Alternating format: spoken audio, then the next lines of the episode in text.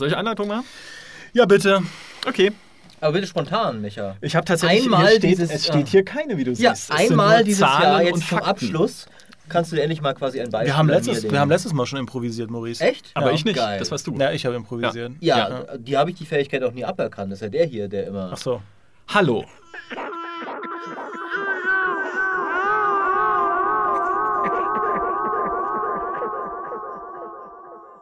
So, das war's. Ja, Das ist meine Einleitung.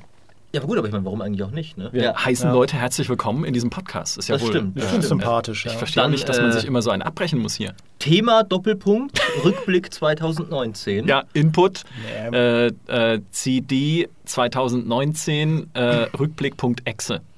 Ja, dann, was war denn 2019 so?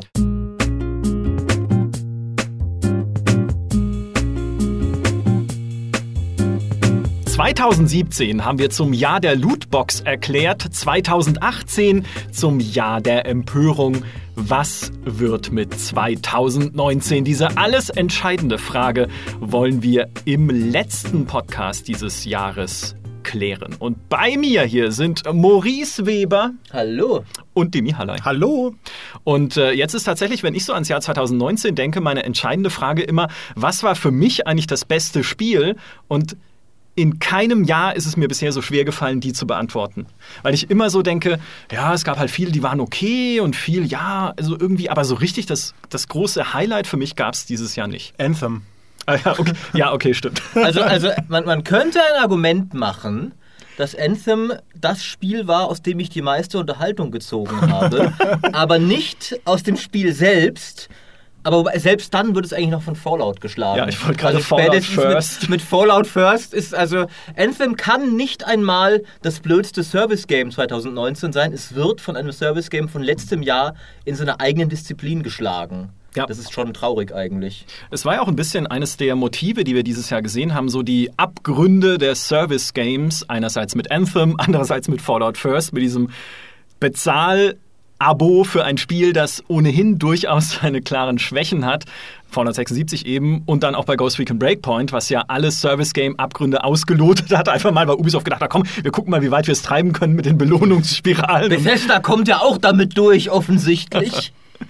Also das ist, äh, das finde ich, äh, ist immerhin, äh, da kann man so ein, so ein übergreifendes Thema draus machen. Service Das finde Game ich, find ich auch insofern ganz witzig, dass es irgendwie so ein bisschen das Jahr der Lootbox, das Jahr der Empörung und jetzt das Jahr der Empörung über Spiele, die keine Lootboxen haben, aber trotzdem blöde Service-Games sind.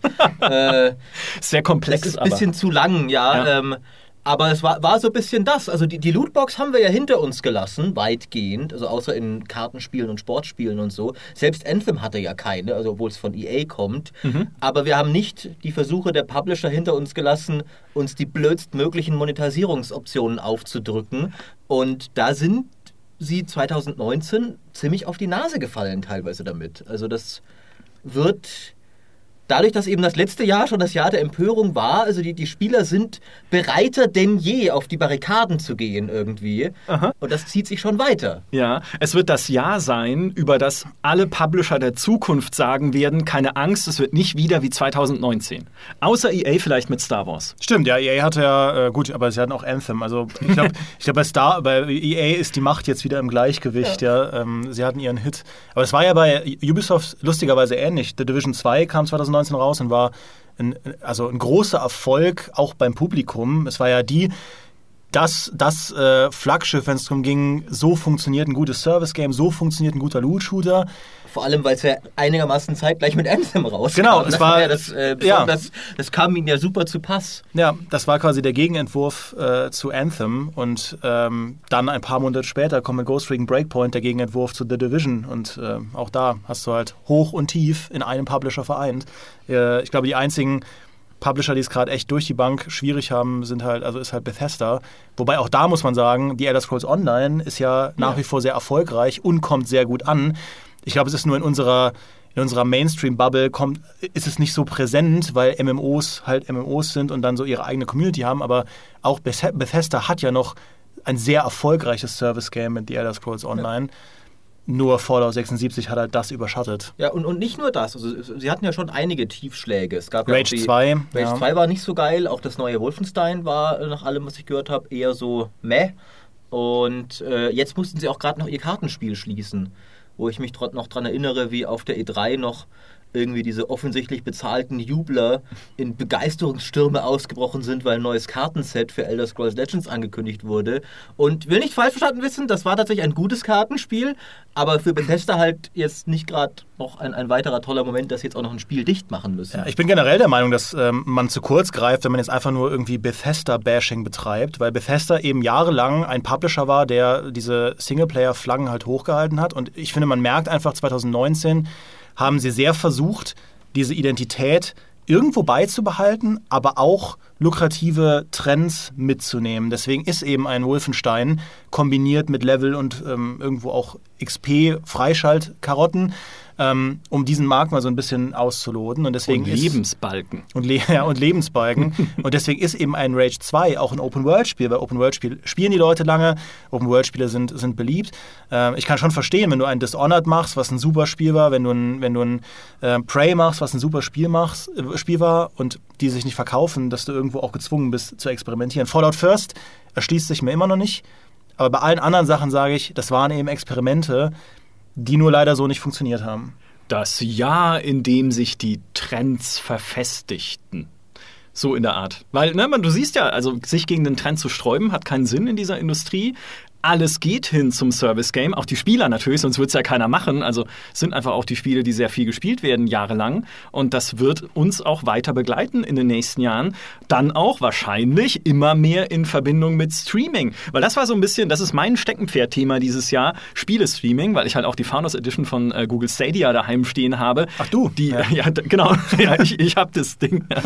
ähm, die sicherlich noch ihre Probleme hat, was äh, Lags und manchmal Latenzen angeht. Kann aber auch sein, dass es mein Internetanbieter ist. Wahrscheinlich ein glückliches Zusammenspiel der beiden, dass es manchmal halt bei Destiny hakt und ruckelt, ähm, dass ich kaum mehr erkenne, was auf dem Bildschirm passiert. Ist aber egal, weil mich interessiert grundsätzlich diese Technologie und ich finde es halt spannend, dass wir jetzt auch wirklich greifbar die ersten funktionalen Schritte in dieser Richtung sehen. Und auch wenn man guckt, wo die Firmen damit hinwollen, äh, EA hat es, glaube ich, im Interview schon sehr deutlich gesagt, Streaming hat das Potenzial, das zu sein, was vor ein paar Jahren Mobile Gaming war, nämlich einen ganz neuen Millionenmarkt zu erschließen weltweit.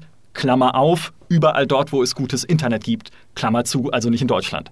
Ähm, ja. Aber äh, trotzdem, das ist so ein bisschen diese neue Goldrauschstimmung, jetzt zu sagen, nee, nicht dieses Jahr, also nicht 2019, nicht 2020, vielleicht nicht mal 2021 oder 2022, aber so in fünf bis zehn Jahren kann halt Streaming da sein, wo heute der Mobile-Markt ist, nämlich das größte Ding überhaupt mit weltweit irgendwie zwei Milliarden Nutzern, die Spiele streamen. Und gerade Google ist halt strategisch gedacht auch relativ clever, weil wenn sie es schaffen, Stadia zu verknüpfen mit YouTube, wo es ja eh schon hunderte Millionen von Gaming-interessierten Menschen gibt, die sich irgendwelche Let's Play-Videos oder Livestreams oder sowas anschauen, und die dann, wenn sie ein Let's Play schauen, einfach auf den Play-Button drücken können selber, um ins Spiel reinzuspringen, entweder live in eine Multiplayer-Partie von einem Let's Player, den sie halt irgendwie, äh, von einem Streamer, den sie irgendwie auf, auf YouTube oder so schauen, oder halt dann eben zumindest in dasselbe Spiel, vielleicht sogar an dieselbe Stelle mit einem Button, um dann selber losspielen zu können, weil Stadia halt so barrierefrei ist. Ja, du kannst halt einfach im Browser spielen, du brauchst keinen fetten Rechner dafür, du brauchst nicht mal eine Konsole oder sowas, sondern halt einfach nur Internet. Ja. Ähm, dann hat das echt das Potenzial, nochmal so eine eigene Revolution auszulösen. Wer weiß, ob es kommt, aber ich finde es spannend. Ich habe lustigerweise war ich gestern mit einem äh, Kumpel ein Bier trinken, der ähm, bei BMW arbeitet und mit Gaming überhaupt nichts zu tun hat. Und selbst der meinte, er hat sich erstmal dieses Stadia besorgt, weil klar, wenn du bei BMW arbeitest, ist ja Geld auch keine Dimension, in der du denkst. Äh, das ist mehr einfach, wofür habe ich, worauf habe ich Lust. Ähm, hat er sich Stadia besorgt und ähm, der kommt halt, also hat nicht mehr mit dem Gaming angefangen seit seiner Kindheit, weil ihm das auch zu sperrig ist mit diesen, der hat nur einen Mac und der kauft sich jetzt nicht extra einen Gaming-PC und das ist ja auch alles so, da muss man sich so reinarbeiten und so weiter und so fort. Theoretisch könnte er sich auch eine Konsole kaufen, aber irgendwie hat er auch nicht so Bock drauf. Aber Stadia war, glaube ich, für ihn so bequem. Er meinte, der hat dann irgendwie das 2013er Tomb Raider, also das erste Reboot Tomb Raider, ähm, gespielt und das war so sehr locker und selbst er meinte, dass er da irgendwie schon vermutet, was man aus diesem Streaming-Markt rausholen kann, wenn man das mal massentauglich macht, weil halt einfach die, wenn es denn funktioniert, ist so diese Hemmschwelle absolut minimal, mal nebenbei irgendwie mit Gaming anzufangen. Ja, wenn, ja. wenn du halt statt Netflix dann einfach irgendwie ein neues Tomb Raider-Spiel einwirfst und dann loszockst. Also selbst ich habe inzwischen diese indiskutable Bequemlichkeit entwickelt, dass ich zu Hause sitze, wie ich es halt oft mache, einfach nur zu Hause sitze, die Wand anschaue und mir denke, was machst du jetzt? Ja, bis zum Und- nächsten Podcast halt. Ja, ich, so ist es, ja, genau, bis ich euch wieder sehe.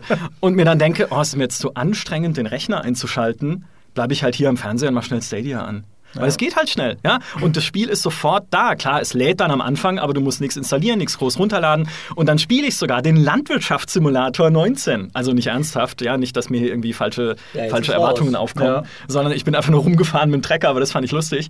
Ähm, oder halt auch sowas wie ein Samurai Showdown, was in keinster Facette ein Spiel ist, was mich anspricht, so Fighting Games, kannst du mich jagen mit. Aber trotzdem, ja, ich, es ist gleich da. Ich kann einfach rein reingucken, wie ich halt auch einfach in ein Video reingucken kann auf einer Ja, Videoplattform. und Samurai Showdown via Stadia ist wohl tausendmal cooler als deine Mobile Puzzle Quest Dinger, die du da sonst zockst. War das nicht sogar vor einem Jahr, dass du das gestanden hast? äh, das kann Etwa. sein, Ist aber ist das ich, immer äh, quasi ja. jede, jedes Jahr ein neues Geständnis? Jetzt ein neues Casual-Geständnis. Jetzt haben wir den Landwirtschaftssimulator Naja, gehabt. du äh, musst- du musst und sehen, du- machen wir so einen Supercut. Meine Progression ist, ich cheate in City Skylines, ja. Ich spiele Mobile-Spiele, ja. Und jetzt spiele ich Stadia. Ich stehe dazu. Das ist so schlimm.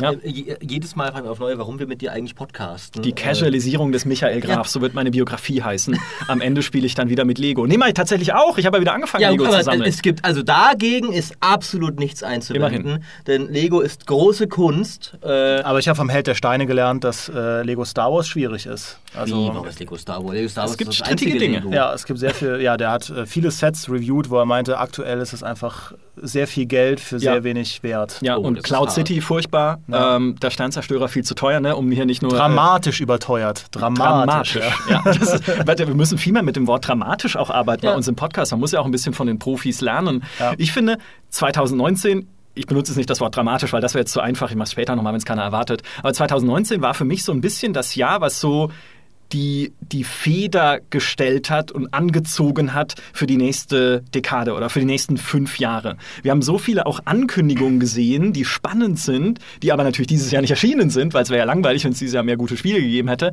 sondern die halt jetzt auf die nächsten Jahre kommen. Einerseits die neuen Konsolen, ja, mit der Xbox Series X und der PlayStation 5, die jetzt dann halt nächstes Jahr kommen. Andererseits halt auch Spiele wie Homeworld 3. Ja.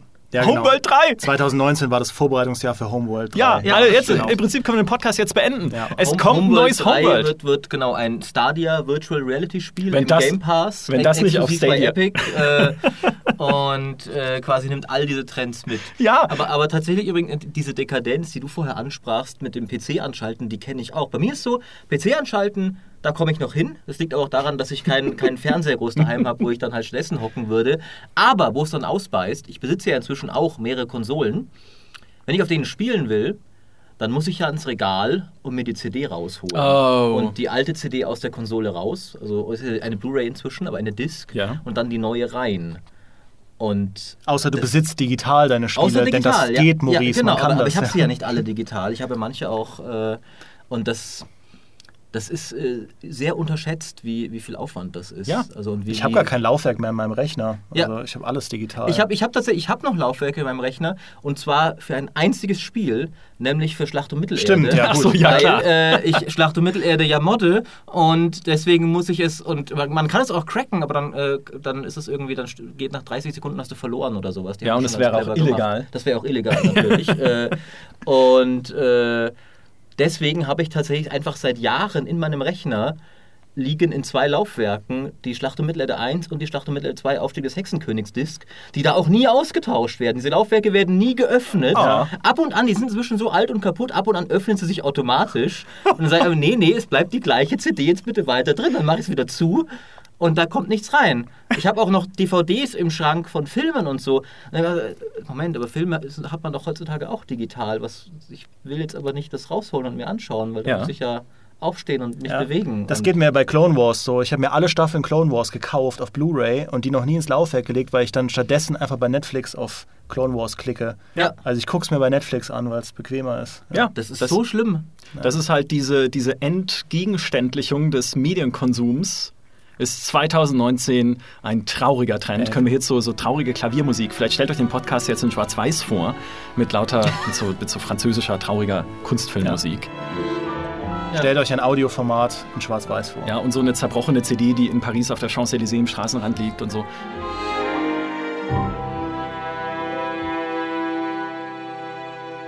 Ja, Dimi, du bist tatsächlich schwarz-weiß heute. Du hast eine ein graue Hose und Ja. ein schwarzes Oberteil. Ich hatte auch an. gestern beim Dreh zu Star Wars 9 schwarzen Pulli an und musste mir dann Miguels Klamotten anziehen, weil äh, schwarz vor unserem Hintergrund halt doof aussieht. Und, Du hast äh, in Star Wars 9 mitgespielt? Ja. ja Cool. Welcher äh, Sturmtruppler warst du? Äh, einer von denen. ähm, der, der Sith. Der, der trifft. Sith Trooper. Ach so, der Ja, Sith Trooper. Der rote. Sehr gut. Ja, ich habe dann äh, Miguels rotes Dings angezogen. ja, das könnt ihr im Video sehen. Egal, lass uns über 2019 reden, weil Ja. Micha, ich finde, du hast völlig recht, ähm, dass es halt so ein typisches das Jahr vor der neuen Konsole Jahr war. Ich finde, das sieht man sehr stark auch in den Gaming-Releases, dass es halt eher so punktuelle Dinger waren. Ähm, und was ich auch verrückt finde, ist, wenn man sich anschaut, was bei der GameStar.de die größten Produkte waren, also die am meisten aufgerufenen Produkte bei uns, Produkt heißt Spiele, das ist ganz kurios, was diesmal auf Platz 1, 2, 3, 4 und 5 ist, weil also so, die klassische GameStar-Zielgruppe also Call of Duty ist das meist abgerufene Produkt bei uns. Call of Duty ja. Modern Warfare. Und das ist, das wäre vor ein paar Jahren war Call of Duty sowas von nicht GameStar Kernthema. Black Ops 4 und Modern, Black, Black Ops 3 und so.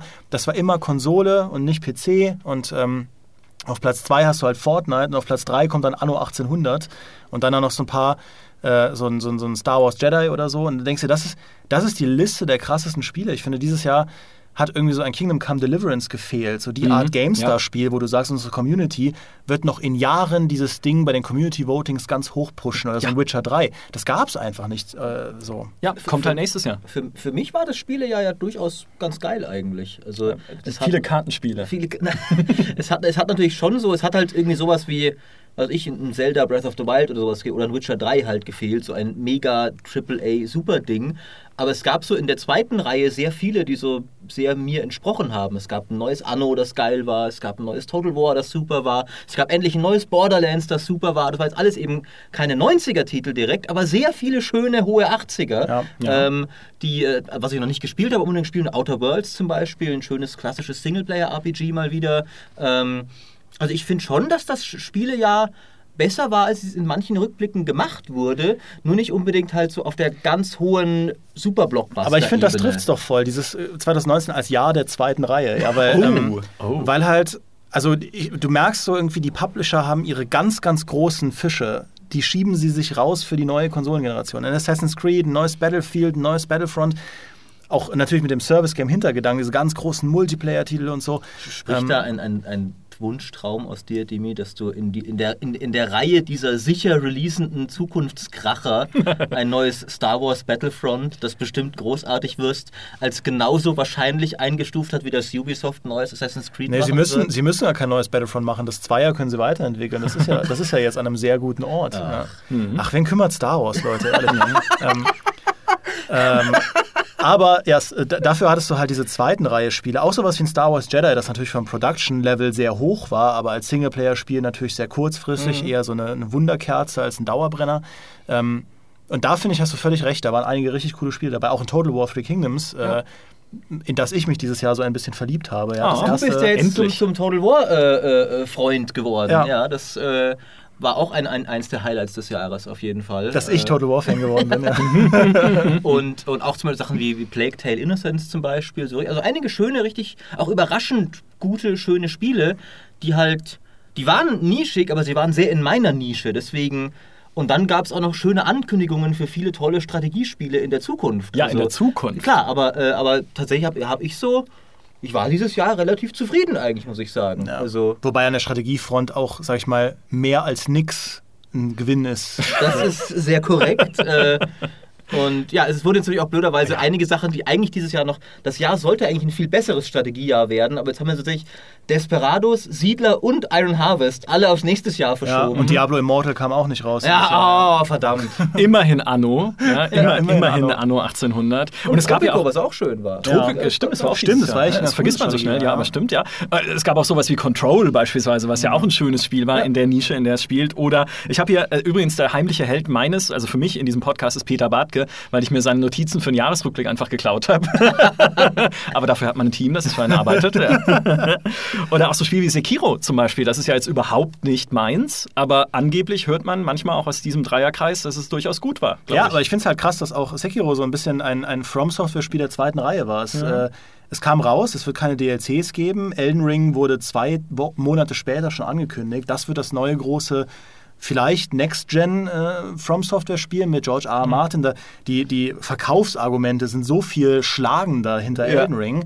Und dann hast du auch noch Sekiro, was ein fantastisches Spiel war.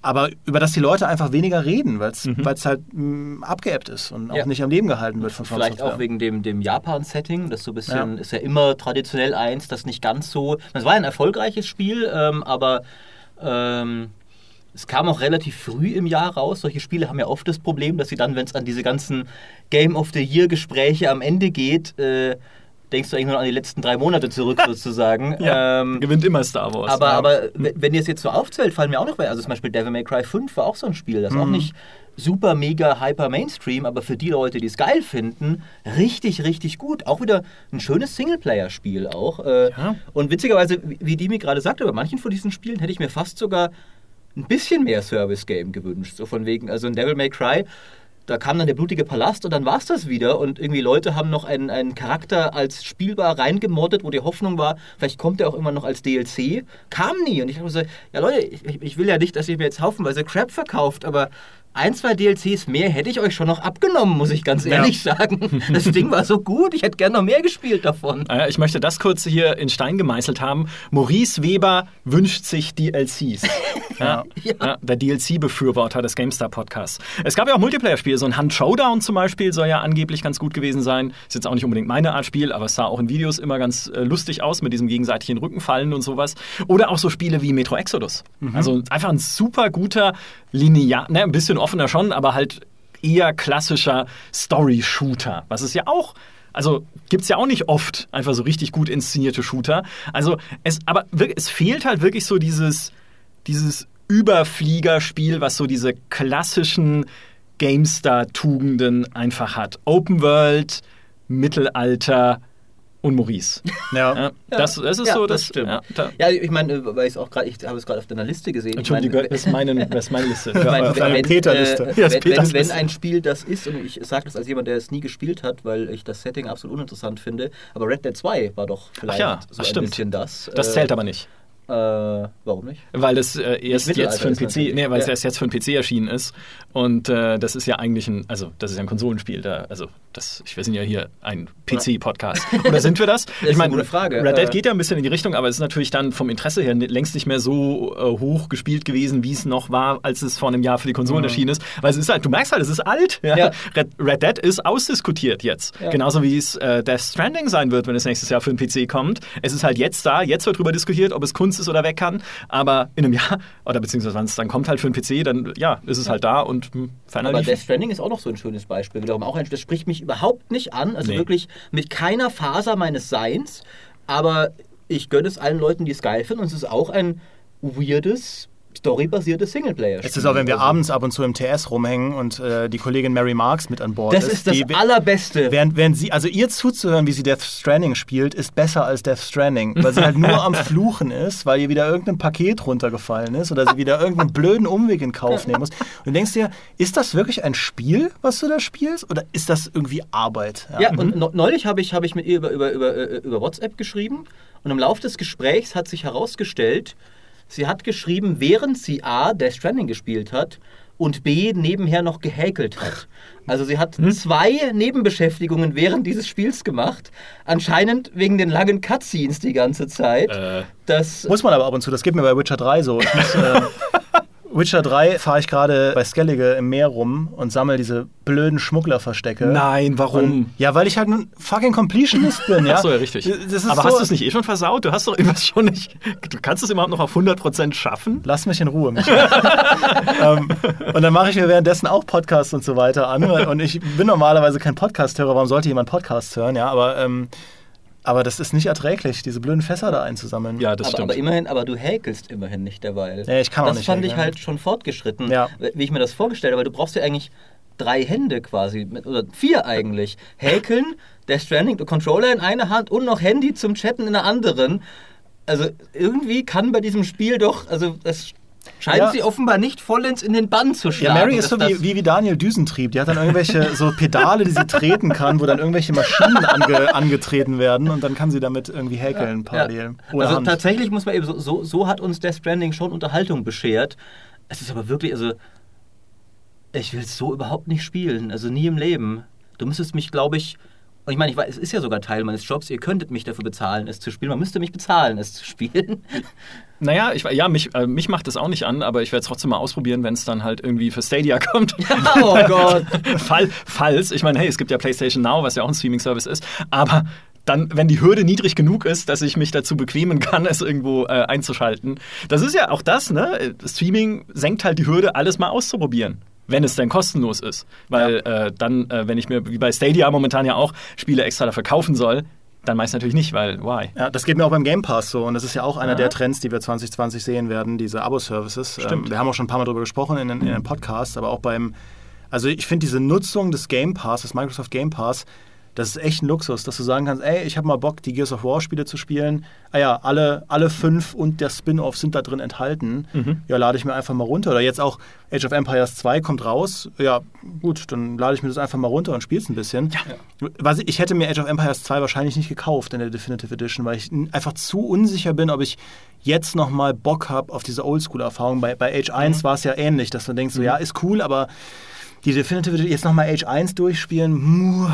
Und wenn du es aber runterladen kannst, ja. geil, machst du es ja. einfach. Ja. Und, und, der Game Pass ist, finde ich, auch noch ein, ein Trend, wo man sagen kann, da ist 2019 schon etwas mehr passiert als nur Weichenstellung. Also mhm. es gibt ja jetzt wirklich einfach einige ziemlich gute Gaming-Abo-Services, die dir zu einem geilen Preis geile Angebote machen. Es gibt auch ein paar, die zu nicht ganz so geilen Preisen nicht ganz so geile Angebote machen, aber das ist so nichts, wo man sagt so, okay, ist jetzt da, in zwei Jahren wird es vielleicht mal funktionieren, wie beim Streaming, so von wegen, sobald Deutschland mal das Neuland Internet für sich entdeckt hat, äh, sondern die Spielpässe sind jetzt da und sind sehr verlockend. Das war jetzt zum Beispiel irgendwie, ich glaube, äh, relativ um die Zeit, als doch Fallout First rauskam, kursierte doch so, ja Leute, Gerade gibt es das Angebot, irgendwie drei Monate Game Pass für 1 Euro und da ist halt Outer Worlds drin. Niemand von euch muss Fallout First spielen. Ihr könnt für ein Zehntel des Preises jetzt Outer Worlds haben. Wobei man sagen muss, übrigens, um äh, kurz eine Lanze für Fallout 76 zu brechen, was nicht oft oh, passiert in diesem Podcast,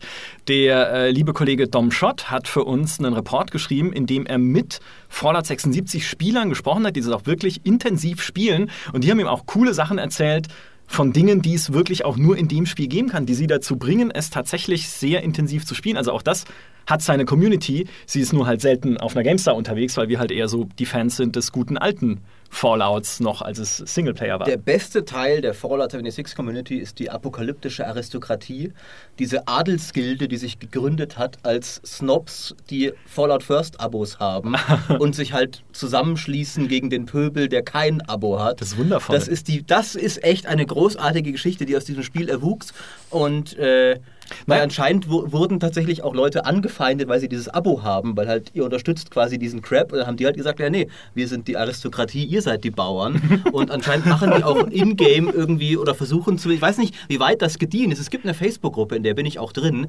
Äh, und ich, die, zumindest wird da oft geschrieben, dass sie Sachen organisieren wollen wie, wie Galabälle und Fuchsjagden und Fuchsjagd. so Zeugs, also halt so Adelsaktivitäten. Ach, so ein riesen Mutanten ja, genau. oder so. Oh, das war ja cool. Und, äh, und da muss ich doch sagen, da, den einen, das, also das gebe ich Fallout 76, dass es das erschaffen hat, ist ein guter Beitrag zur Welt. Ja, ich finde, es ist auch ein Fingerzeig für etwas, was ja schon seit Jahren eigentlich bei Spielen der Fall ist, insbesondere bei Service Games und Online-Spielen, dass sie halt so eigene kulturelle Ökosysteme werden mit so eigenen Gepflogenheiten, eigenen Gilden und anderen Dingen, Spielern, die sich da zusammenschließen, eigene ja, so Traditionen entwickeln und sowas. Wo man das dieses Jahr auch wieder wunderbar gesehen hat, war halt WoW Classic. Als es rauskam, und äh, wir alle, Sternchen, alle, die damals WoW gespielt haben, das sind jetzt wir, sage ich jetzt einfach, also ich so und die anderen paar Millionen, sind halt wieder rein, um es einfach nochmal zu erleben, wie es damals war und wieder die alten Gepflogenheiten aufleben zu lassen, dass man Leute bufft, die an einem vorbeirennen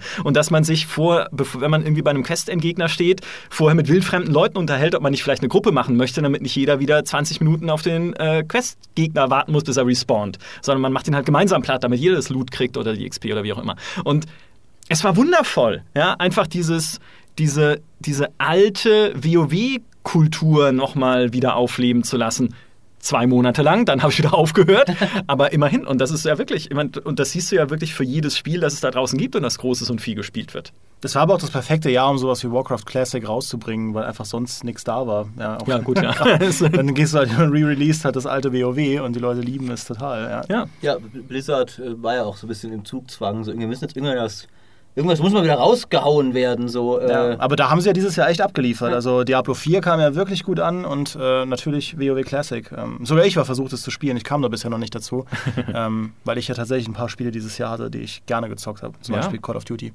Oh, okay. Bei Call of Duty siehst du, ah, stimmt, das wollte ich vorhin noch anmerken. Bei Call of Duty siehst du aber auch, wenn du die Google Trends Kurven anguckst, kann auch jeder machen bei euch zu Hause, wenn ihr guckt, wie sich das Thema Call of Duty entwickelt hat in den letzten Jahren, auch im Vergleich zu beispielsweise einem Battlefield, es ist gewachsen. Also Battlefield ist tatsächlich im Interesse, das sind ja so die kumulierten Suchanfragen, die bei Google Trends halt gemessen werden, so grob zumindest, ja. Battlefield ist geschrumpft, also das wird weniger interessant, die Leute suchen weniger danach, es gibt weniger äh, Neues, Tolles darüber zu wissen. Ein Call of Duty hingegen erreicht ungeahnte Höhen inzwischen. Also das verbreitet sich einfach noch mehr, was äh, ehrlich gesagt auch völlig dem intuitiven Gefühl zuwiderläuft, dass doch diese Serie jetzt endlich mal, also nicht, dass ich es ihm wünschen würde, aber Call of Duty ist halt eine uralte Serie und trotzdem gibt es immer noch unfassbar viele Leute, die sie interessiert und die da dranbleiben jedes Jahr. Aber Modern Warfare hat er doch einfach viel richtig gemacht. Hm. Ja? Du, du sprichst die alten Modern Warfare, du sprichst eben die Nostalgie an, ähnlich wie in WoW Classic, von allen Leuten, die damals Modern Warfare gespielt haben. Und äh, sie haben mal diese Hm. provokante Kampagne. Also die Leute wollten einfach viel wissen über das neue Modern Warfare. Mhm. Wie ist die Kampagne? Ist die wirklich so kontrovers? Ähm, warum, warum ist sie russenfeindlich? Ja, dann wollten sie beim Multiplayer wissen, wie ist der und so weiter und so fort. Und dadurch, dass Activision es auch diesmal zum ersten Mal wirklich schafft, sehr nah am Release mit Patches und so weiter zu arbeiten. Du hast jetzt seit Release, glaube ich, acht Patches oder so schon gehabt und das Ding ist, glaube ich, zwei Monate raus, wenn überhaupt. Ähm, schaffen sie es halt immer irgendwie im Gespräch zu bleiben. Ja? Auch nicht immer positiv. Es gibt auch sehr viele kritische Diskussionen um das Spiel. Ja? Sehr viele YouTuber, die auch, äh, große YouTuber, die sagen, boah, nee, kein Bock auf Modern Warfare und andere, die sagen, ja, ist super. Battlefield schafft das nicht so. Auch Battlefield hat äh, 2019 viele Schlagzeilen gemacht. Ähm, aber nicht immer gut. Ja, die, also DICE, DICE hadert einfach so sehr damit, ihre, ihre Service-Spiele am Laufen zu halten. Ja. Und sie hatten dann, obwohl sie bei Battlefront das so erfolgreich gemacht haben, nach zwei Jahren, es ist bei Battlefield sieht es einfach sehr düster aus. Da haben sie ja diesen Pacific DLC rausgehauen, jetzt endlich, wo alle Fans zufrieden waren, alle waren glücklich. Und dann machen sie einen Patch, der die gesamte Waffenbalance über den Haufen wirft und das Spiel für den Weihnachtsmarkt halt präpariert, damit die neuen Kids, die reinkommen, nicht, ein bisschen gepampert werden, ne, dass es denen nicht so schlecht geht. Die ganze Community läuft Sturm. Jetzt werfen sie die Änderungen wieder über den Haufen und dieser ganze, dass Wake Island rauskommt, eine der, der berühmtesten Battlefield-Maps aller Zeiten, ist als Neuigkeit komplett begraben unter diesem Shitstorm, den sie bekommen haben von der noch verbleibenden Community, Oh. ähm, wegen dieser kaputten Waffenbalance. Und das muss er erstmal hinkriegen, ja. Und äh, so geht's einfach nicht. Ja. Aber was du gerade mit Call of Duty Nostalgie ansprichst, ist, glaube ich, auch wirklich ein Motiv, das sich durchs ganze Jahr zieht. Dieses zum Teil auch wieder rückbesinnen und alte Spiele, also alte in Anführungszeichen, ja, sagen wir mal Ü30-Spieler, wieder abholen mit dem, was sie noch kennen. Ich meine, es- Baldur's Gate 3 wurde angekündigt, ja. Ich will ja nicht Oh. immer Homeworld 3 aus dem Hut ziehen, ne, was du meinst. Aber ein neues Baldur's Gate hätte niemand gedacht, dass wir den Moment nochmal erleben würden. Genauso wie halt Age 4 ist jetzt schon länger angekündigt, aber jetzt haben sie halt Gameplay gezeigt. Also und eben Age 2 kam raus und Warcraft 3 Reforged sollte rauskommen, ist dann doch nochmal knapp auf nächstes Jahr verschoben worden, hätte sonst gut in dieses Jahr gepasst. Ja, ein Äh, neues Half-Life.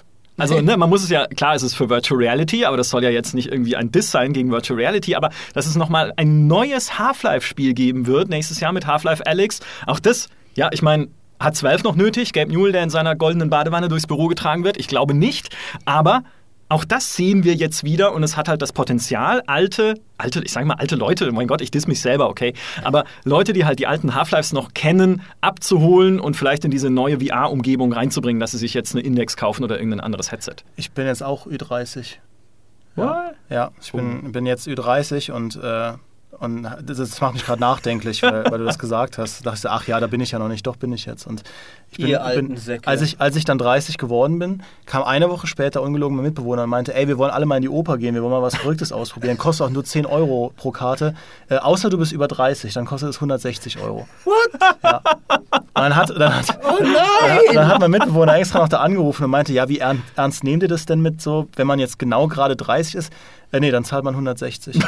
Und jetzt sind, sind die halt dann in die Oper gegangen, hatten den Spaß ihres Lebens. Und, äh, Hatten Sie den Spaß Ihres Lebens in der Oper? ich weiß nicht, ob sie mir da, da die Wahrheit gesagt haben. Aber ich äh, habe dann zu Hause gesessen und Ich, äh, äh, mit so einer Heizdecke, weil ich ja jetzt über 30 bin. Ich, ich hatte einmal das, das Glück in der Oper, es hat mich sehr amüsiert. Da bin ich relativ spontan mit einer Freundin reingegangen. Und weil bei der jemand ausgefallen ist, ich hatte es eigentlich gar nicht vor. Und deswegen hatten wir entsprechend auch überhaupt keine Karten oder sowas. Und hatten sie zufällig an der Abendkasse sind noch frei geworden, gerade zwei Karten für die allererste Reihe Mitte. Dann sind wir da hingegangen, irgendwie in, in Jeans und T-Shirt und um uns rum nur lauter irgendwie 60 plus Leute in feinen Anzügen. Ja, weil die halt da 160 wahrscheinlich- Euro ja, genau, zahlen die, können, die ja. ihre 160 Euro gebuchten Sitze, die haben alle geschaut, als wir da hingegangen sind und uns auf diesen Platz in der Mitte, ich war, ich ich weiß nicht mal, glaube irgendwie 23 damals, oder diese zwei, zwei Ju jugendlichen Arschlöcher, die da jetzt in diesem, diese, diese Kunstverächter, die in die- dieses Operstück jetzt da in ihren Schlabberklamotten sich da hinranzen und halt, ich habe äh, gar nicht, also 10 Euro oder sowas bezahlt halt gehabt für, diesen, für den besten Platz im ganzen Das war das, das war das eine Mal in deinem Leben, Maurice, dass du der Punk warst. Ja, voll. Ich, war, ich war so Punk in der Oper, ey. Das hättet ihr sehen müssen. Und das restliche Publikum hat dann wahrscheinlich diese Oper auf opern.de gereviewbombt. Ja, wahrscheinlich. Um mal die, die elegante Überleitung zu schaffen zum nächsten Zurück, Thema. zurück zum Gaming. Wir lassen sie ja jeden rein heutzutage. Ja, die Oper ist wundervoll, aber das Publikum stört mich. Nicht empfehlenswert. Die jungen Assis. Es war ja, es war ja ein Trend schon letztes Jahr, diese ganze Review-Bombing-Sache, auch auf Steam, ne? Wofür wird gebombt? Alle bomben für das, was sie eigentlich am besten finden. Es gab positives Review-Bombing nach äh, der Ankündigung, dass Ubisoft einen Teil der Erlöse von Assassin's Creed Unity für den Wiederaufbau von Notre Dame spenden wird. Also das kann es auch geben, ja, ein Daumen nach oben. Genauso gab es negatives äh, Review-Bombing, weil irgendwie aus ein Fury homophobe, ein homophober Kommentar, der da irgendwie gefunden werden konnte, entfernt wurde. Das fanden dann Leute wieder nicht gut, warum auch immer, und haben das dann gereview-bombt auf Es Steam. wurde doch, glaube ich, erst gereviewbombt, weil sie ihn drin hatten. Aber nicht so sehr. Und dann, weil er entfernt wurde. Dafür und dann, mehr. weil er doch nicht entfernt wurde. Das dann wieder. Ja, genau, ganz komisch. Ja, Und- Dauer-Review-Bombing. und Die, die Review-Bomber sind ja auch ein bisschen arme Schweine dieses Jahr. Weil sie haben es ja schwerer denn je. Weil jetzt das, was sie immer am meisten Review-Bomben wollen, kann nicht gereviewbombt werden, weil es im Epic Store ist. Ja. Und der in weiser Voraussicht noch keine User-Reviews hat. Deswegen kamen dann so alberne Szenarien zustande, wie das Borderlands 2 auf Steam abgestraft. Also Steam hat auch noch kassiert quasi dafür, dass ihm ein Spiel weggeschnappt wurde, äh, weil Borderlands 3 im Epic Store war. Ja, oder Metro Last Light. Ist ja dasselbe dann mit Metro Exodus Ja. und Epics Exklusivität. Ja, die Kollateralschäden der Store Wars sozusagen, Ja. die dann dort äh, ausgetragen werden. Und das ist ja auch nochmal, finde ich, 2019 auf jeden Fall. Es war auch das Jahr des Epic Store einfach Ja, ja. Äh, knallhart. Also 2019 war ja wirklich das Jahr, in dem Epic einfach so richtig in die Vollen gegangen ist. Ich fand es auch neulich, ich habe so ein Zusammenfassungsvideo von den, von den Game Awards gemacht und den ganzen Ankündigungen, die da gemacht wurden, waren 16 Spiele. Und ich war selber überrascht, wie oft ich dann am Ende noch sagen musste, ja, aber das ist Epic-exklusiv. Mhm. Also das Ja, geht auch voll. weiter. Das Voll. ist... Äh, Ja, ich, wir haben das ja auch. Ähm, als ich jetzt mit Fritz in GameStar TV die Auswertung gemacht habe, unserer Sorgenkinder, also immer so fünf Spiele, um die wir einen Song machen im Halbjahr, alle, die davon PC exklusiv waren, waren auch Epic exklusiv. Also sogar so ein MacWarrior 5 Mercenaries, wo ich so denke, hä? But, but, Echt? ja, but why? Weil, also, ich meine, gerade mit so einem Spiel versuche ich doch die größtmögliche Community anzusprechen, die es irgendwo gibt. Aber gut, vielleicht hat der Epic Store halt auch ein paar hundert Millionen User wegen Fortnite. Und sie haben noch Geld bekommen von Epic, wo Ja. sie selber sagen, sie konnten deshalb das Spiel auch länger entwickeln und richtig fertig machen. Wobei es trotzdem seine Schwächen hat, aber ist egal. Aber trotzdem, ja, also irgendwie alles geht dahin, aber der Epic Store ist für mich halt nicht ernst zu nehmen, solange er weder Streaming noch ein Abo anbietet. Das, so sind jetzt meine Standards. Ja, wollte ich gerade fragen, nutzt ihr den privat? Nö, ich habe ihn, ich musste ihn ja nutzen für den Borderlands 3 Test. das ist ja nicht privat. Und genau, äh, aber da ging er mir schon so auf den Sack, weil das Cloud-Saving nicht funktioniert hat, gescheit. Es wurde dann später gepatcht, aber dass ich mir tatsächlich dachte, ah, Leute, das, ist- das ist doch einfach kein geiler Store. Ich habe mir dann neulich jetzt schon die, die ganze Arkham Collection gratis da geholt, aber noch nicht groß benutzt. Und ich merke tatsächlich schon, und wir hatten das Thema ja auch mal, wie weit Steam auch als Entdeckertool funktioniert, dass Spiele, die einfach gar nicht auf Steam sind, nur im Epic Store, die sind für mich weniger präsent. Weil halt zum Beispiel jetzt ein Control zum Beispiel, ich ich gucke jetzt nicht irgendwie täglich bei Steam so in die Was ist Neu-Rubrik so von wegen, aber ich gucke zum Beispiel schon oft mal so, was ist gerade so Topseller und sowas. Und wenn jetzt Winter Sale, sagen wir mal, wäre bei Steam und Control 33% reduziert, wäre es auf jeden Fall in Topsellern, weil alle Leute es kaufen würden, die damals zum Vollpreis nicht wollten. Wird jetzt nicht passieren. Du wirst es auf Steam nie sehen, sondern im Epic Store, den du extra ansteuern musst. Es fehlt so ein bisschen, du kriegst den Release schon irgendwie über andere Kanäle natürlich mit, gerade auch in unserem Beruf. Aber was wegfällt, ist der regelmäßige Reminder, dass das Spiel existiert. Ja, für alte Leute wie dich, aber für all die Leute unter 12, die Fortnite spielen, erst die kriegen es ja dann mit. Also die sind ja nirgendwo anders. Ja, aber ist die Frage, bringen die viel Zeit im Store und im Launcher oder klicken Und kaufen die MacWarrior? ja, und, äh, das ist eher vielleicht die spannende und Frage. klicken die einfach nur auf Das, Start äh, Fortnite und legen dann los. Das war ja eine Frage, die ich Paradox gestellt habe auf der PDX-Con, die ja auch überlegen oder zumindest gesagt haben, ne, es ist sehr wahrscheinlich, dass unsere Spiele auch im Epic Store kommen in Zukunft. Nicht exklusiv, Mhm. aber auch, weil hey, eine Plattform mehr schadet nicht. Wo ich dann gefragt habe, ja, glaubt ihr denn, dass diese Plattform, die halt mit Fortnite groß geworden ist, für euch überhaupt die richtige Zielgruppe und Spielerschaft hat? Weil so ältere, reifere Strategiespieler, die sehe ich ja zum Teil nicht mal auf Steam, sondern eher in einen Schallplattenladen gehen so ein bisschen. Aber Sie sagten dann, ja, Sie haben halt Marktforschungsdaten, die Ihnen natürlich auch von Epic zur Verfügung gestellt werden. natürlich, ja, also promoten die auch Ihren eigenen Store. Aber die sagen doch, also das ist tatsächlich auch dort eine bunt gemischte Spielerschaft und Zielgruppe, die an vielen Dingen interessiert ist. Nicht nur an Fortnite. Und wenn so ein zwölfjähriger Fortnite-Pro dann mit 14 seine Karriere beendet, weil er an Burn Burnout leidet, dann ist er ja quasi geistig irgendwie schon 40, so abgezehrt ist er dann. Ja, und Millionär. Dann, dann will er vielleicht auch mal einfach ein geruhsames Strategiespiel zocken. Vielleicht. Ja, ich meine, Leute entwickeln sich ja auch weiter. So geht man halt durch die Stufen des Spielens. Minecraft, Fortnite, richtige Spiele. Nein, das war Spaß. Das sind alles richtige Spiele. Minecraft, das war Fortnite. Hearts of Iron, ja. Klassisch. Nee, du genau. Richtige Spiele wie den Landwirtschaftssimulator auf Stadia? So, und Ja. deswegen ist der Epic Store für mich nämlich eigentlich kein Thema 2019, weil er in all seiner Machart als stationärer Store eigentlich veraltet ist. Weil, wie gesagt, er hat kein Abo und ehrlich gesagt, wenn ich drüber nachdenke, auch nach dem, was du vorhin gesagt hast, Demi, mit dem Ausprobieren, hey, in einem Abo kannst du halt auch mal ein Age of Empires 2 Definitive Edition angucken, wenn du es eh schon im Game Pass hast und so. Eigentlich ergibt auch ein Abo für mich erst richtig Sinn, gemeinsam mit Streaming, weil dann gibt es nämlich überhaupt keine Hürde mehr. Ich muss nicht mal den Download abwarten von Control oder XY, was auch immer ich gerade spielen möchte, sondern es kommt halt sofort. Und der Epic Store hat halt nichts davon, ist halt einfach nur ein alter Store, wie früher Steam, wo man Spiele kaufen und downloaden kann und es gibt nicht mal ein Abo-Angebot. Ja, neben, neben ähm, Streaming und den Abo-Modellen ist, finde ich, so der, der, der, der dritte Teil des Triumvirats äh, auch noch das Crossplay, äh, Ah ja, das ich ja. nicht ganz unter den Tisch fallen lassen will, weil das ist eigentlich ein Feature, das, we- wenn man es hat, denkt man nicht drüber nach, aber es ist eigentlich ganz geil, weil bei Call of Duty zum Beispiel du immer volle Lobbys findest, weil du mit den Konsolenleuten zusammen gematcht wirst. Und ich hatte das jetzt auch bei, ähm, bei Halo, äh, der Master Chief Collection, die äh, für, für den PC rausgekommen ist. Ähm, also eigentlich ist nur Halo Reach rausgekommen, aber da ist es noch nicht so, dass, dass Xbox-Spieler mit PC-Spielern zusammenspielen, aber äh, mein Mitbewohner hat sich Halo Reach als Standalone für Steam gekauft und ich habe durch den Game Pass die Master Chief Collection mit Reach im, im Windows Store, dem, wie wir alle wissen, überlegenen Store.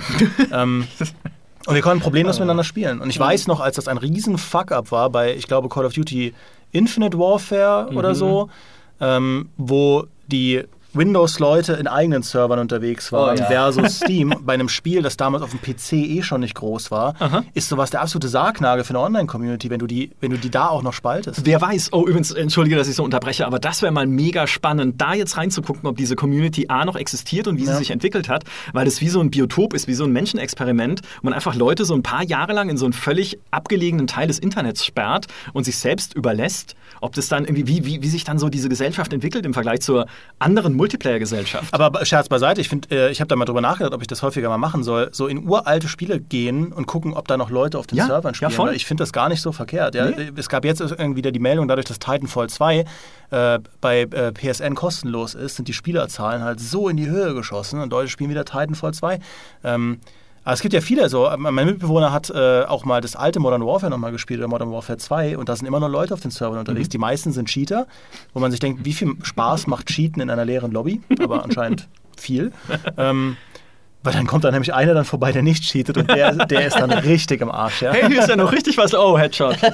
Oder auch das erste Battlefront, ja, zu gucken, ob da noch Leute unterwegs sind. Im, ich finde das persönlich spannend, vielleicht bin ich auch der Einzige auf der Welt, Nee, aber, nee, nee. Ähm, aber mit so Leuten dann mal zu reden und die zu fragen, ey, warum spielt ihr eigentlich Battlefront 1, wenn es doch Battlefront 2 gibt, das in allen Belangen besser ist? Ja, was, was ist da los? Ne, weil das halt eine Community ist, so so ein bisschen ähnlich ist wie die Anfang der, oder Ende der 90er, als so diese Multiplayer-Communities erst entstanden sind, wo halt noch jeder jeden kannte, der Quake spielt. Ja, da hast du halt jeden Tag dieselben Leute getroffen auf dem Server und warst so, das haben wir auch in dem WoW-Podcast besprochen, du hast dich halt, wenn du online gekommen bist, sofort als Teil einer Familie gefühlt, weil dieselben dieselben Leute ja online waren. Ja, es war wie so nach Hause kommen. Also gleich irgendwie auch bei ne? Hallo in der Gilde, ne? Dann sind halt immer die drei gleichen Nasen da, die dann irgendwie gerade farmen und so. Und es ist halt, ja, sofort so ein Willkommensgefühl irgendwie, wenn du live gehst. Wohingegen, wenn du heute halt irgendwie auf den Server gehst von irgendeinem x-beliebigen Online-Spiel, hast du halt Random Dude 1 bis 153 und da hast halt nicht so dieses, hey, nach Hause kommen, andere, meine Freunde sind da und so. Ja, wobei zumindest die Gespräche dann auch im aktuellen Call of Duty immer die gleichen sind. Du scheiß Camper, du cheatest, deine Mutter.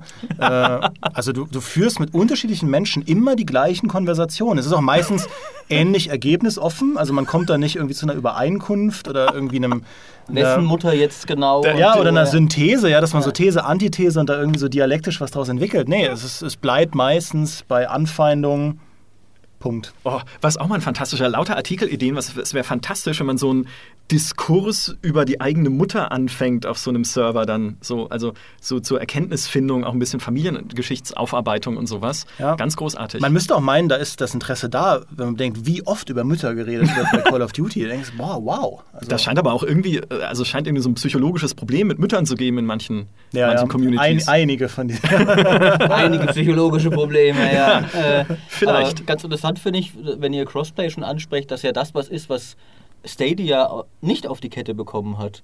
Dass du ja die Stadia-Version von Destiny kannst du nicht mit der PC-Version von Destiny zusammenspielen, was ja so ziemlich das albernste ist, was ich je gehört habe. Ja, aber das ist halt, äh, wir haben vorhin noch von der Fallout-Aristokratie gesprochen und das ist jetzt halt die Stadia-Aristokratie. Nee, das ist komisch, das stimmt. Ja, und das ist genau eine dieser Schranken, die einfach nicht mehr zeitgemäß sind. Und ich glaube, die neue, die, die neue Welle ja, von, von Online-Gaming wird eben genau diese Art Barriere abbauen. Aber Stadia ist doch die neue Welle. Stadia ist doch ja, die neueste nicht. Welle aller ja, neuen no, Wellen. Noch, die noch Welle ist der Zukunft. nicht da. Ja. Aber ich, ja, ich würde es auch nicht einfach abschreiben, äh, sondern ich glaube, Stadia muss sich weiterentwickeln, um, um halt wirklich konkurrenzfähig zu sein. Oder was heißt Konkurrenz, um sich seinen eigenen Markt zu erobern.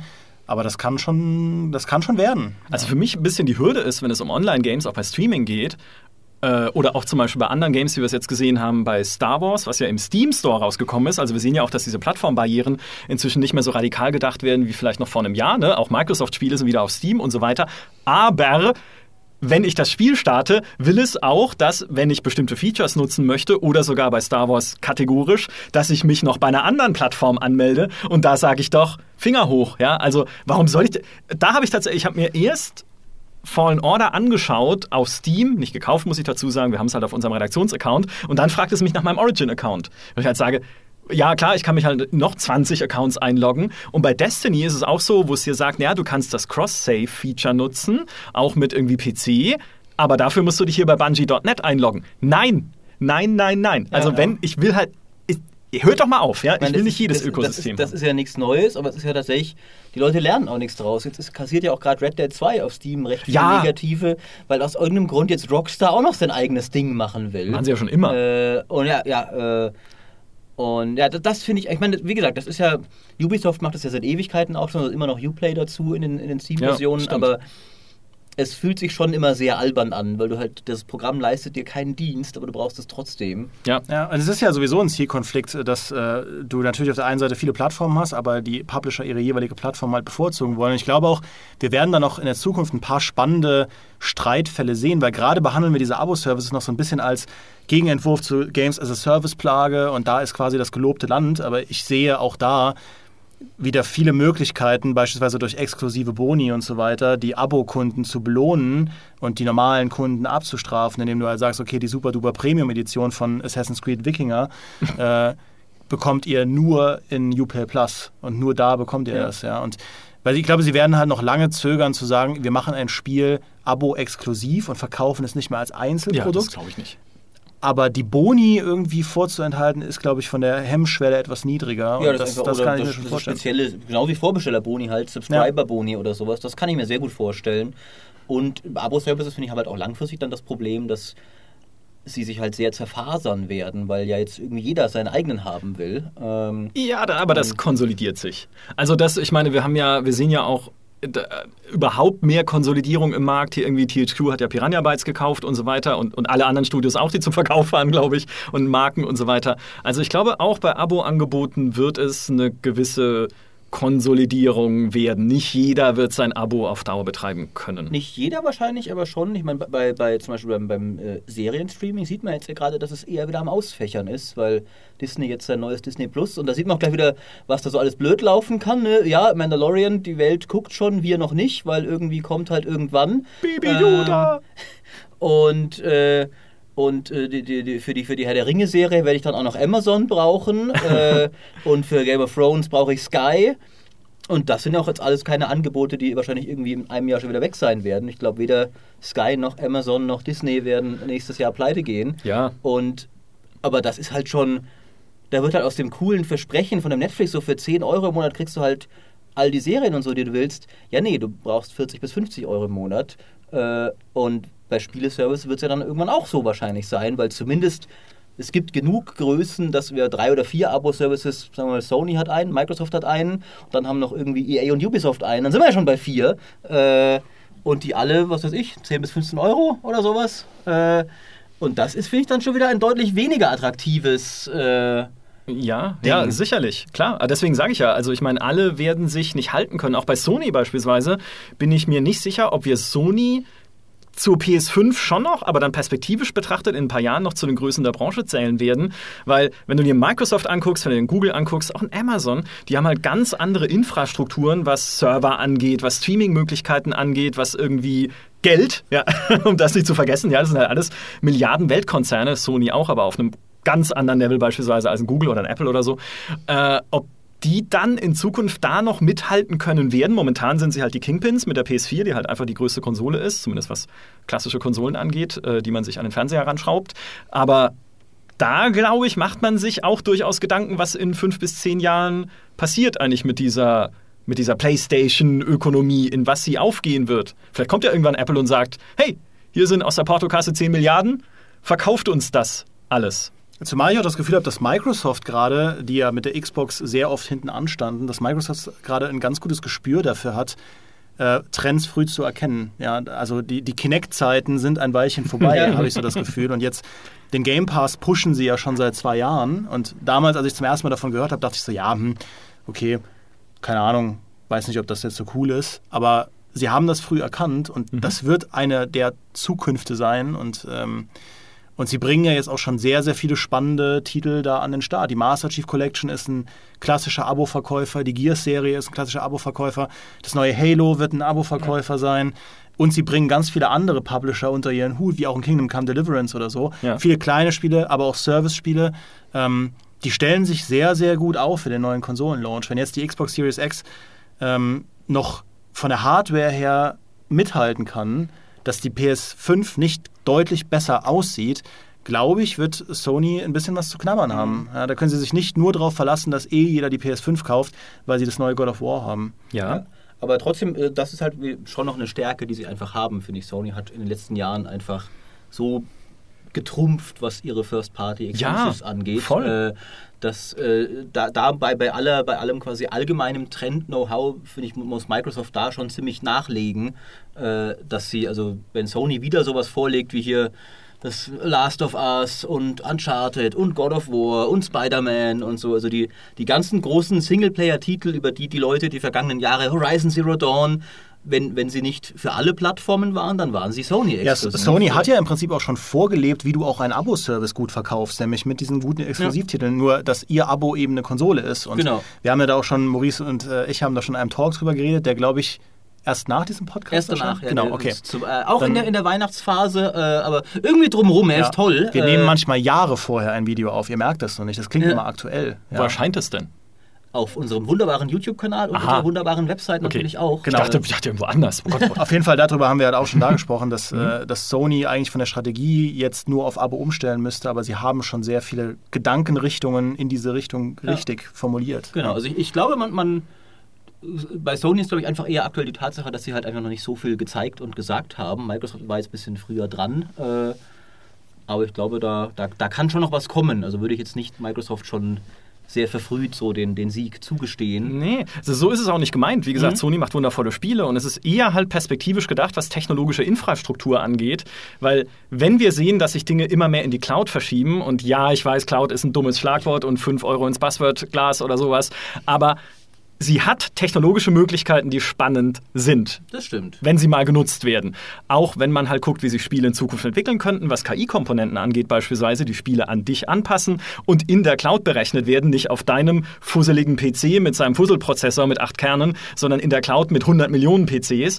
Oho, okay. Also ganz andere Möglichkeiten und nein, Sony hat halt kein eigenes Servernetzwerk, Cloud-Netzwerk. Deswegen arbeiten sie ja auch mit Microsoft zusammen dort und Sony ist halt auch nicht die Art Unternehmen, kein Internet Konzern, der sowas aufbauen könnte, sondern das sind halt die genannten Google, Amazon, Apple, vielleicht und halt äh, eben Microsoft. Also das, das ist eher so für mich die spannende Komponente. Mhm. Ich glaube, dass Sony immer noch eine Rolle spielen wird auf dem Markt, ähm, mindestens mit der PS5, das ist ja ganz klar. Mhm. Also äh, hallo, die müssen nur ein neues God of War raushauen und, und wir werden ihnen zu Füßen liegen. Ja. Oder irgendwas Neues von Kojima, was diesmal nichts mit Babys zu tun hat oder sowas. Wer weiß denn.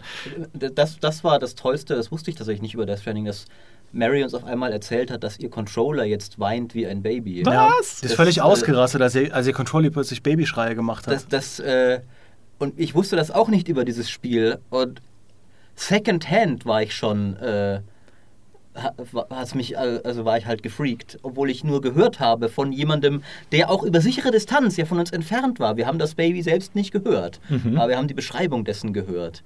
Äh, das, jetzt ist endgültig die vierte Wand durchbrochen. Ja, ja. Der Controller, mein Baby. Das würde ich auch gerne als Aufmacherbild für diesen Podcast, wie jemand so einen Controller im Arm wiegt. ja, das ist und dann das. werden die Leute bis Minute 55 nicht wissen, warum dieser komische Aufmacht. ja. Ja, das ist Kunst. So. Ja, oder, oder Bait, aber Ja, so beides. oder so, Hauptsache es funktioniert, ja. Nee, wir, wir können ja einfach am, am Anfang irgendwie des Podcasts einfach einen Babyschrei kurz laufen lassen. Ja. Und dann fangen wir an zu reden und dann wei- bist du schon mal angeteasert. Wow. Okay. Cool. Ja. Ja. Ja, ich glaube, das wird Thomas auch gefallen, weil wir dann so ein bisschen arty sein können. Ja, Ja, Ja. so kü- künstlerisch, genau. Ja. Unser Schwarz-Weiß-Podcast heute äh, Ja. ist, äh, das Thema ist äh, weinende Kindheit. Ja, und dann verlangen wir 160 Euro Eintrittsgeld von allen, die über 30 sind und diesen Podcast hören. Alle anderen zahlen 5. Ja, das ist total cool. Es Aber- gibt vielleicht äh, ein Thema, ein kleines Thema, was ich noch, also, nee, das ist kein kleines Thema, es ist ein gigantisches Thema. Ja, was, ich, was ich noch, ja genau, wir handeln ganz kurz die Weltpolitik noch ab, weil was, ich, was wir auch 2019 gesehen haben, ist halt, dass weltpolitische Geschehnisse und allgemeine ja, Dinge, die halt äh, um uns herum passieren auf dem Globus, immer mehr und mehr Eingang finden, auch in Spiele. Wir haben unter anderem all die China-Kontroversen gesehen dieses Jahr, natürlich prominent mit Hearthstone und dem Ban gegen den Spieler. Wir haben jetzt gesehen, äh, Mesut Özil beschwert sich oder äh, prangert quasi die Behandlung der Uiguren in China an und wird dafür aus Pro Evolution Soccer entfernt dort vor Ort. Ähm, zumindest war das jetzt gerade heute eine Nachricht, Die die, ich aber gelesen immer habe. gründlich, Und ja. wie schnell sie das dann auch machen. ja, und aber das ist halt tatsächlich, du siehst halt, dass reale weltpolitische Konflikte mit China eben als einerseits Konkurrent zur westlichen Welt, auch als zivilis äh, nicht als gesellschaftlicher Gegenentwurf sozusagen zu unserem gesellschaftlich-demokratischen System, halt diese Konflikte finden genauso statt im Bereich des Gamings. Ja, und, und da muss man im weiteren Sinne sagen, da trifft uns halt was, was auch andere Industrien trifft, weil zum Beispiel die äh, im, im, im Basketball gab es ja genau Ja. das Gleiche. Das, also die, die NBA hatte ja auch irgendwie, dass irgendein Teambesitzer oder was das war, sich irgendwie geäußert hat für Hongkong. Also genau das Gleiche, das ich lief, was bei Hearthstone lief, lief das parallel auch. Dann sind sofort Spiele in China gecancelt worden und Spieler, die irgendwie, glaube ich, gerade in China waren zu dem Zeitpunkt, mussten dann Interviews geben. Und ja, ist ja, da will ich jetzt nichts zu sagen. Äh, und da, das wird auch Gaming weiter betreffen. Ganz interessant fand ich auch, dass da dann auch sogar große amerikanische Politiker ja äh, sich Ja. Äh, eingeschaltet haben und an Blizzard, an, an Bobby Kotick tatsächlich geschrieben haben. Der, die Alexandria Ocasio-Cortez war das, aber es war doch von der anderen Seite. Also der Marco Rubio von den Republikanern haben so einen gemeinsamen Brief geschrieben, so von wegen, das, was macht ihr da denn für eine Scheiße? Also da, das wird wahrscheinlich eher noch mehr eskalieren als weniger, weil der Wird es? chinesische Markt wird ja jetzt nicht plötzlich unwichtiger werden. Im Gegenteil. Naja, die Massenwirksamkeit von, von ähm, Gaming ist ja auch einfach immer größer werdend, allein durch Influencer und äh, was das einfach für Public Personalities sind. Und wenn die dann irgendwas sagen, hat das gerade bei den jungen Leuten natürlich eine Reichweite, die insane ist. Und ähm, Ja. ja, wenn das dann anti, äh, muss aufpassen, wie man es sagt, aber anti-chinesische Regierungsbotschaften sind, dann ähm, ist das halt problematisch für Ja. China. Ja, es ist ja auch dann interessant, in die Zukunft zu schauen und zu überlegen, okay, wenn es halt ein Medium ist, was auch von solchen Themen halt durchdrungen wird, wobei sie momentan noch eher von außen kommen, weil es gibt ja jetzt nicht unbedingt in Hearthstone irgendwie politische Botschaften, sondern Hearthstone-Spieler, die politische Botschaften äußern. Aber dann kann man doch auch sagen, naja, vielleicht trauen sich in Zukunft ja dann auch mehr Spiele oder vielleicht sehen es Entwickler ja auch mehr als ihre Verantwortung, zumindest im Indie-Bereich, dem es nicht nur darum geht, einen weltweiten, äh, weltweiten Markt anzusprechen, auch selber Statements irgendwie in irgendeiner Form in irgendeine Richtung zu setzen, um das halt, ja, weil, wie gesagt, es, es verknüpft sich sowieso immer mehr. Also kann man ja auch dann sagen, okay, wir wollen halt auch im Spiel gewisse Dinge kritisieren oder auch nicht. Bin auch so immer. gespannt, was äh, Watch Dogs Legion machen wird wegen der ganzen Brexit-Debatte, ähm, Hm. weil sie ja bewusst sagen, unsere, unsere Vision der Zukunft äh, in all ihrer farbenfrohen äh, Natur eines Terrorregimes ist ja bewusst nach dem Brexit angesiedelt. Sie, sie, Deswegen wurde es verschoben. ja, sie referenzieren das ja sogar als politisches Ereignis, wo ich denke, das ist für ein, wir sind nicht politisch Ubisoft, schon ziemlich ballsy, das halt zu machen. Und äh, Ja. bin mal gespannt, was Ja, sie da so, so gesehen, ich meine, der Brexit ist ja, hätte ja auch schon längst passieren sollen. Gesagt, jetzt, jetzt macht doch endlich mal, wir haben hier ein Spiel, das noch 2019 rauskommen soll, das nach dem beschissenen Brexit spielt. Ah, wir haben die EU nochmal um eine Verlängerung gebeten. Ach Ja, Leute! vielleicht, jetzt jetzt geht es ja vielleicht schneller voran. Ja, ja, das stimmt. Ja, also, also wer weiß. Ich, eben, also ich glaube, dass das, äh, da werden wir noch einiges zu haben. Ich würde mir jetzt aber tatsächlich nicht zu viel von, von Spielen da erwarten, Nein, muss ich äh, sagen. würde ich auch also nicht. da haben ja schon die großen Publisher eine bemerkenswerte, ich nenne es mal neutral, Zurückhaltung äh, bewiesen, was das angeht, dass egal wie offensichtlich politisch ein Szenario ist, immer sagen, ja, nein, nein, wie in, in Amerika übernehmen religiöse äh, Kultisten, Faschisten die Macht, na, das, das haben wir uns halt so ausgedacht, das hat nichts mit irgendwas zu tun. Ähm, und ich glaube ehrlich gesagt, dass es eher noch dazu führen wird, dass Publisher da noch mehr auf Nummer sicher gehen, weil du willst weder bei Donald Trump anecken, noch bei den Chinesen, noch bei sonst irgendwem. Deswegen. Bei Maurice. Äh, Noch bei mir natürlich. Ich bin ja auch die dritte Weltmacht quasi neben diesen beiden großen Blöcken. Also da, da erwarte ich mir tatsächlich jetzt wenig Spannendes, muss ich sagen. Weil es halt auch eine kommerzielle Kunstform einfach Ja. ist. Ja, wenn ich irgendwie Bilder male, ist es mir völlig egal, weil okay, vielleicht muss ich Bilder verkaufen, um zu, ich weiß gar nicht, wie das ist im Bildermalgewerbe. Ich glaube nicht, der, dass Künstler Geld brauchen. die, der Bild, Du suchst dir halt einen reichen Mäzen, Micha, und der äh, ein Traum. Das sponsert dich dann quasi, während du in deiner Villa an der, ja, in Frankreich irgendwie. Ja, gutes Stichwort. Vielleicht hört er uns ja zu. Falls ihr nicht, also falls ihr kein ganz so reicher Mäzen seid, dann äh, sage ich nochmal GameStar Plus empfohlen, wie wir es traditionell tun, immer am Ende des Podcasts. Für das es auch zusätzliche Podcast-Folgen gibt, um genau zu sein, doppelt so viel, mehr als doppelt so viel, ehrlich gesagt, haben wir dieses Jahr gemacht. Und es wird sogar, ich habe am Anfang gelogen, noch eine letzte, eine allerletzte Folge für 2019 exklusiv bei GameStar Plus geben, nämlich unseren Podcast-Jahresrückblick, in dem wir auf das Podcast-Jahr zurückblicken mit absurden Statistiken und einer traurigen Botschaft zum Beginn. So viel kann ich, glaube ich, schon Oh. spoilern. Ja, wir werden weinen und es wird auch da traurige Klaviermusik Babys gespielt weinen? werden müssen. Ja, wir werden den Controller zum Weinen bringen. das, ja, so ungefähr. Und äh, noch vielleicht ein äh, Dankeschön zum einen an den heimlichen eigentlich gar nicht mehr so heimlichen, weil wir haben ihn auch in der Folge schon erwähnt, aber an den Helden dieses Podcasts, den lieben Thomas aus Oh ja. Wien, unseren Cutter, der diese Folgen immer wieder so wundervoll produziert und schneidet und äh, auch all unsere Äs und äh, Stammeleien drin lässt, einfach, weil er das lustig findet. Äh, aber das ist halt, ich weiß nicht, äh, das muss dieser österreichische Humor sein, den wir sehr schätzen. Äh, und ähm, Ähm, Genau, also vielen Dank, lieber Thomas, und vor allem natürlich auch vielen Dank an all unsere Hörer, die uns wieder durch ein grandioses, Raketen-Kometenhaftes Podcast-Jahr, möchte ich fast sagen, begleitet haben.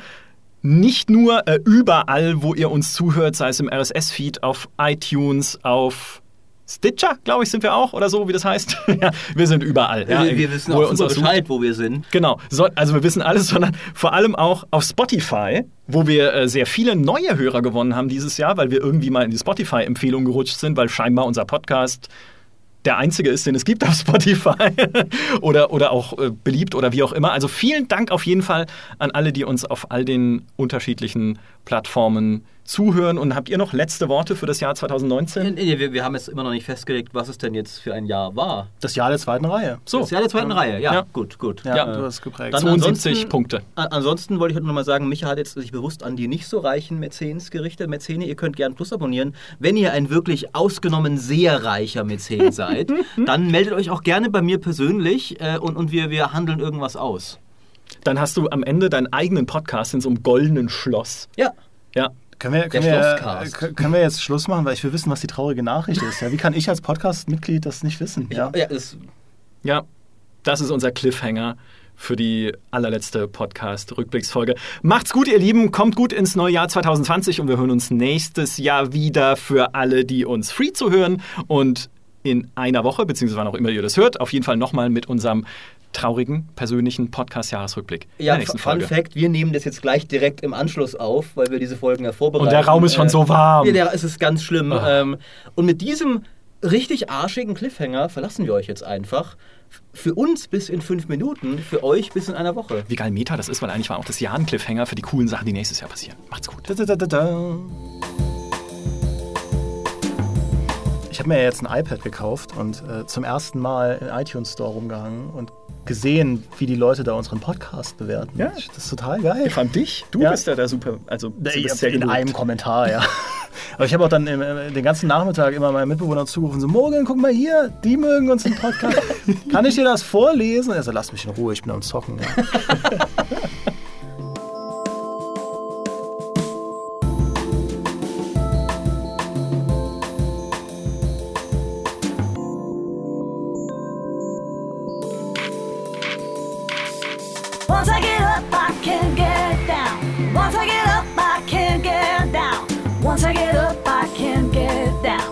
Once I get up, I can't get down. Once I get up, I can't get down. Once I get up,